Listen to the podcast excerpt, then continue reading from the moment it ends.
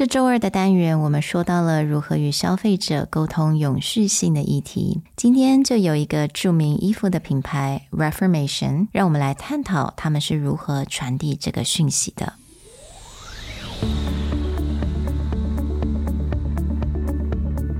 Hello，欢迎来到 Executive Plus 主管与沟通力的 Podcast。I'm Sherry, an educator, certified coach, and style enthusiast.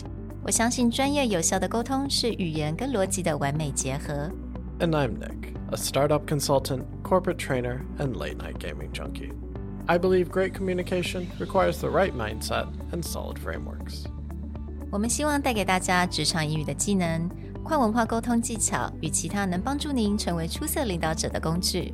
Join us each week as we share our experience, research, and methodologies to take your communication and language skills from good to great.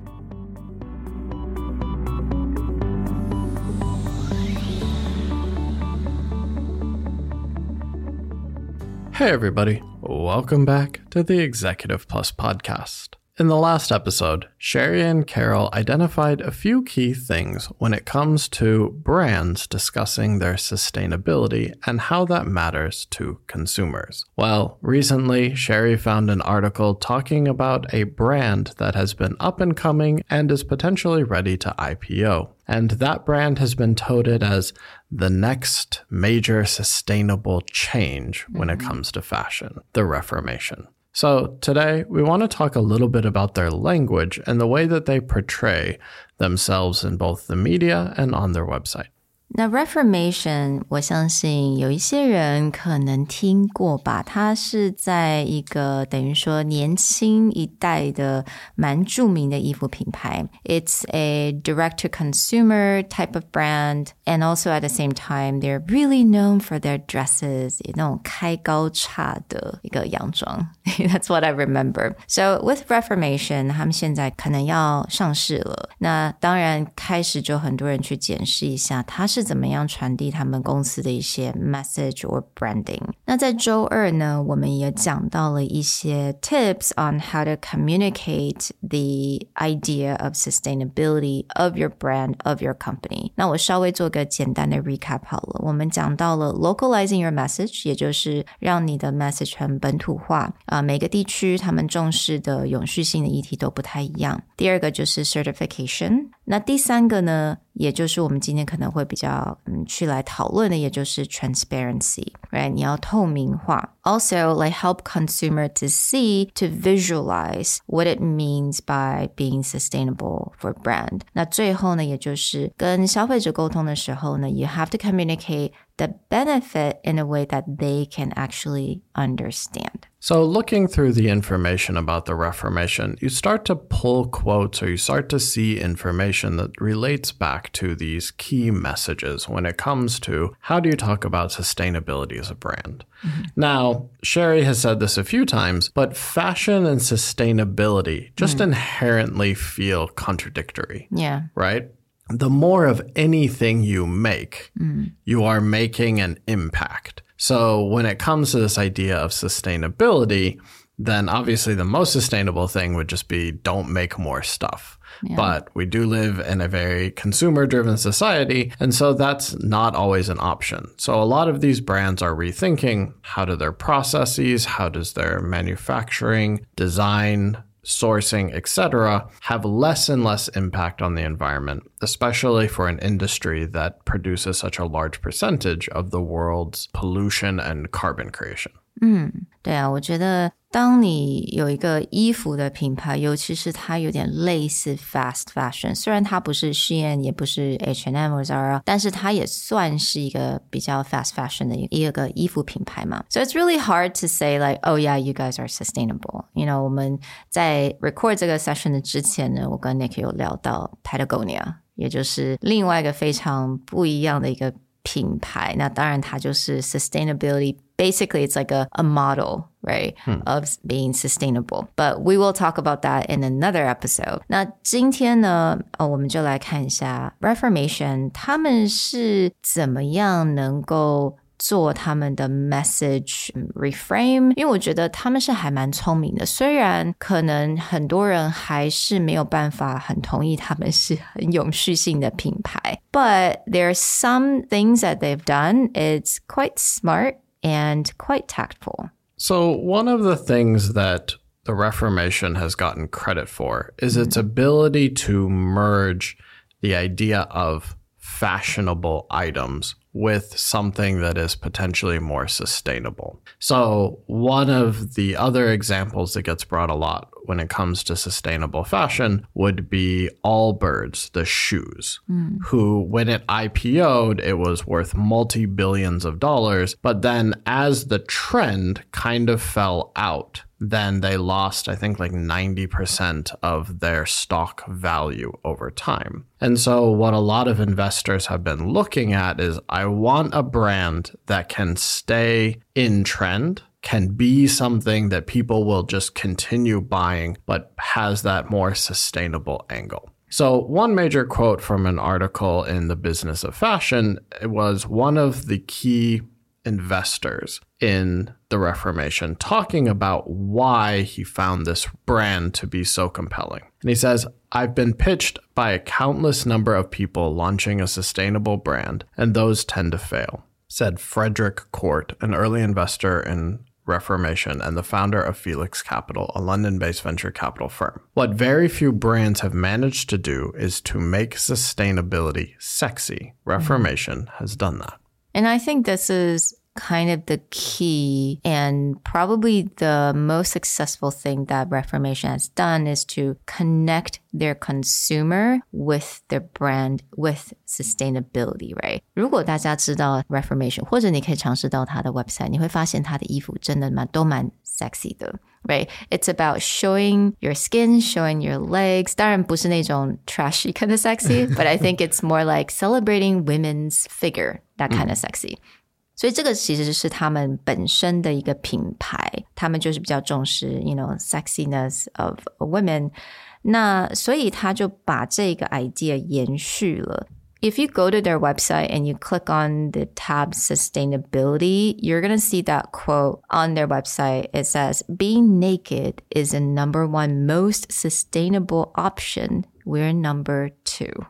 You can see that they have some awareness Yeah. that inherently anything that you make has some kind of non sustainable component. But they're trying to draw attention to that. Like, number one is being naked, which plays back into their sexy angle as far as mm-hmm. their clothing, their messaging, and then also back to that sustainable thing. So they really do know who their target audience is. This is one of the things that Sherry and Carol talked about before, which is you need to know who your TA is. You need to know what they care about, and then you can target your messaging at them. Yeah, exactly. Um, 因为我觉得它有很多的这些 message 还是跟他们本身的 branding 是有一种延续性的。So that's why I think they're pretty smart about that. And also at the same time, they're quite transparent with the sustainability idea or eco-friendly activities that they have.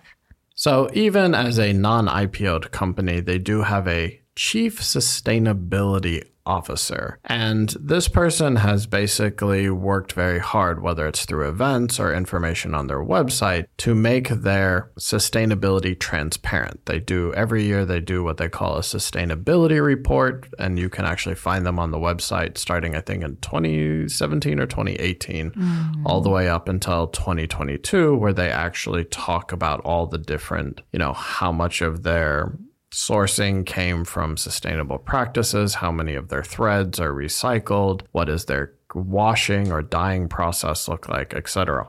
Where they're trying to make it look as transparent as possible. And this is a pushback against when Sherry and I did that episode on greenwashing, where you have a lot of brands who claim sustainability, claim eco friendliness, but there's very little evidence or numbers for their own practices to back up what they are saying. In the case of the Reformation, they're trying to be as open as possible.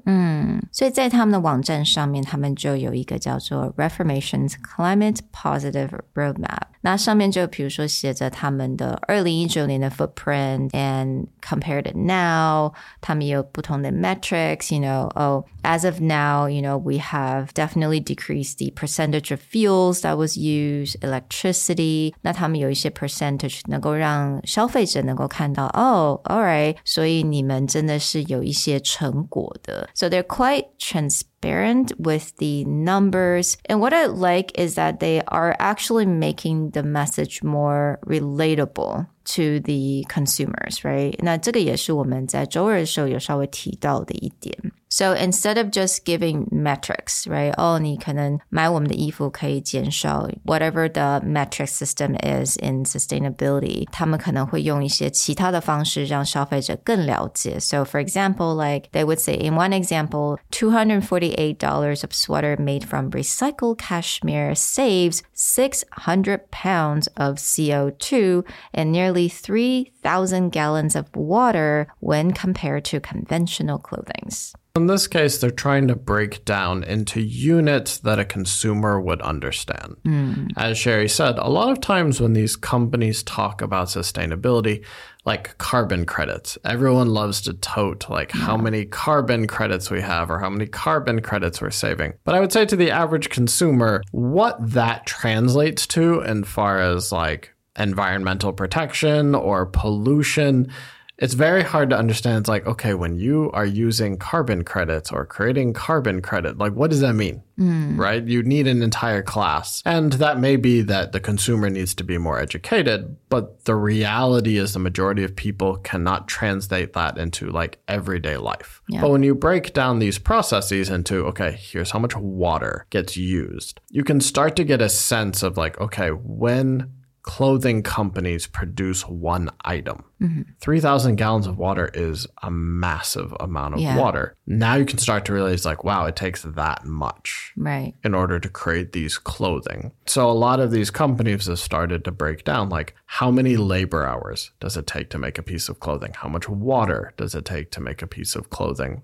And when like the Reformation or Everlane, etc., starts to put this on their website, mm-hmm. now you get a stronger sense of, oh, it's actually a lot of impact in order to do all these things. Mm. Yeah, so I felt like, you know, Reformation, even though they may not be the most sustainable clothing brand out there, but they've definitely tried really hard to make it transparent, to make it relatable, and make it visible for their consumers. A lot of the language used by both Reformation and by their investors really does come back to making things more relatable or making things easier to understood. And although this article is definitely to highlight that this company is pushing towards an IPO, so everything that people have to say is going to be much happier or upbeat, it's worth looking through how the sustainability of fast fashion has gone through an evolution in the way that people talk about it. In a future episode, we'll actually look at another brand that is touted as the pillar of sustainability, Patagonia, and you'll actually see that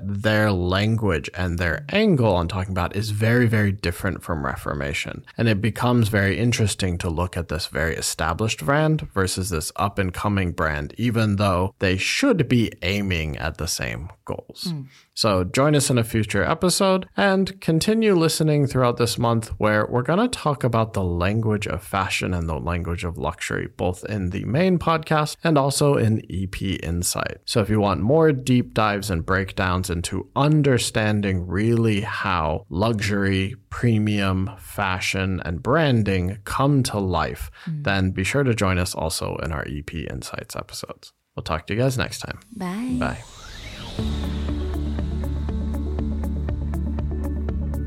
The Executive Plus podcast is a Presentality Group production, produced and hosted by Sherry Fang and Nick Howard. You can search us on Facebook, 主管英文 Executive Plus. You can also find us on Instagram, Communication R&D, and email us at sherry at epstyleplus.com.